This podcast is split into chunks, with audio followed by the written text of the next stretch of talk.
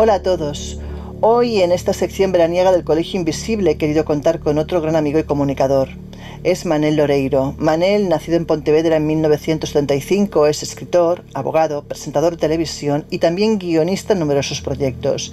Su primera novela, Apocalipsis Z, nació en las redes, de hecho como un blog de internet que escribía a ratos libres y se transformó en viral. A raíz de esto, en 2007 nace la novela que se convierte automáticamente en un bestseller.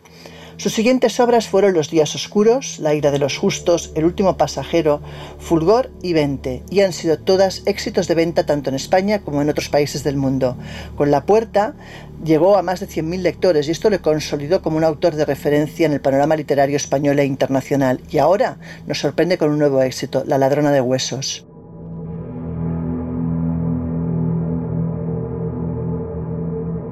El Colegio Invisible en Onda Cero. Pues nuevamente, como en el resto de casos, quise saber si Manel había vivido algo anómalo en su vida. Y esto es lo que me respondió. Pues sí, sí que, sí que he vivido una, una situación extraña. Y aparte tuvo una sincronicidad extraña con una novela que acababa de escribir. Y claro, la curiosidad mató al gato. Así que enseguida quise saber algo más. Escuchémosle. Acababa de entregar el manuscrito de una de mis novelas. Se titulaba El último pasajero. Era una historia ambientada en un crucero alemán a mediados de los años 30. Al principio de la historia aparecía un pequeño buque carbonero. Decidí que ese barco se tenía que llamar con, pues, con uno de los nombres que llevaban todos los buques o casi todos los buques comerciales eh, británicos de aquella época. Eh, casi todos esos pequeños buques de transporte llevaban nombres de accidentes geográficos de las islas británicas. Un estrecho, un río, una ensenada.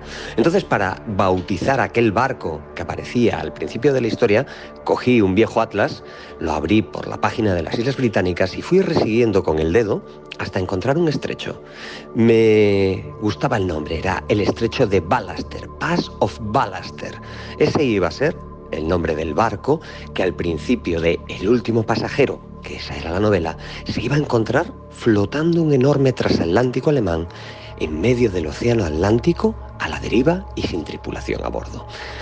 Cuando ya está entregado el manuscrito, cuando ya está en imprenta, yo ya me he liberado de las correcciones, ya estoy feliz y relajado, de repente estoy eh, un día en casa de un amigo, eh, tomando pues eso, una barbacoa, cuando veo que en la puerta de su casa hay colgada una campana naval.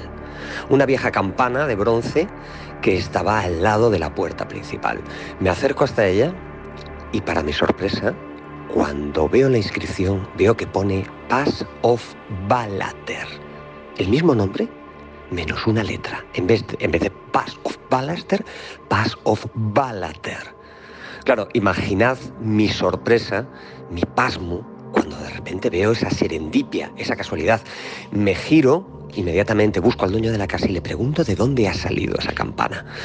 Y me dice que no lo recuerda muy bien, que la compró su abuelo en los años 70, le parece recordar, en un viejo desguace en Vigo. Fui incapaz de relajarme en lo que quedaba de velada y el lunes siguiente me fui hasta ese desguace naval en Vigo, hasta ese astillero. Y resulta que rebuscando en sus archivos descubren que esa campana había salido del desguace de un viejo burcre carbonero británico que había sido desguazado allí en los años 70 que se llamaba Pass of Ballater. Cuando repaso el Atlas me doy cuenta que yo he transcrito mal el nombre, que esa S que le añadí yo no existía, que el estrecho se llama Pass of Ballater. Con lo cual, en definitiva, un barco que no existía, un barco que era simplemente fruto de mi imaginación, ese barco que aparece al principio de la historia, de repente, por arte de magia, por arte de vete tú a saber lo que, resultó ser un barco real que tenía exactamente la misma historia que yo le había dado en la novela. Al oír esta historia no pude evitar querer saber qué explicación le daba a él, y esto es lo que me contó. No sé muy bien qué explicación darle a esta casualidad. Eh, dicen que la realidad y la ficción tienden a darse de la mano en algún punto, que las casualidades, que las serendipias existen y que estas casualidades a veces te asaltan de la manera más insospechada. Mm, en mi opinión personal, creo que es que hay líneas del destino y que esas líneas del destino están eh, imbricadas en nuestra propia vida.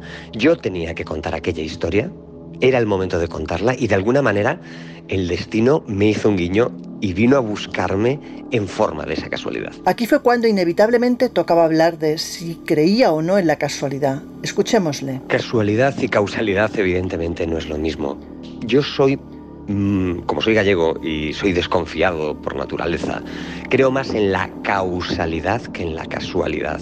Creo que todo obedece a algo, a un plan. Ahora, ¿cuál es ese plan? no soy capaz de decírtelo. Y por último le pregunté qué creía él que puede haber detrás de estas sincronicidades, y esta es su opinión al respecto. No tengo ni la más mínima idea de qué es lo que puede estar detrás de estas sincronicidades. Mm, es una muestra más, eh, porque sé que no soy el único al que le ha pasado una experiencia de ese estilo, porque sé que a más escritores le ha sucedido, sé que a más personas que no se dedican a las artes creativas le han pasado cosas así, que no son una mera consecuencia del azar. Hay algo, hay una pauta, hay un patrón, pero este patrón no sé exactamente ¿A qué obedece? Y esa es quizás una de las grandes preguntas que nos tenemos que acabar formulando. Eh, estos eventos singulares que, que pasan de vez en cuando en la vida, que le pasan a prácticamente todo el mundo, ¿Es porque estamos programados para que sucedan? ¿Es nuestro cerebro que nos juega extrañas pasadas? ¿Tenemos algún tipo de capacidad de presciencia, de precognición? ¿O simplemente es una broma cósmica, un guiño? La verdad es que las posibilidades se multiplican. Pero la respuesta, sinceramente, es que no tengo ni idea. Pues nada, una semana más cerramos esta sección veraniega y espero que nos continuéis acompañando la semana que viene. Un abrazo a todos.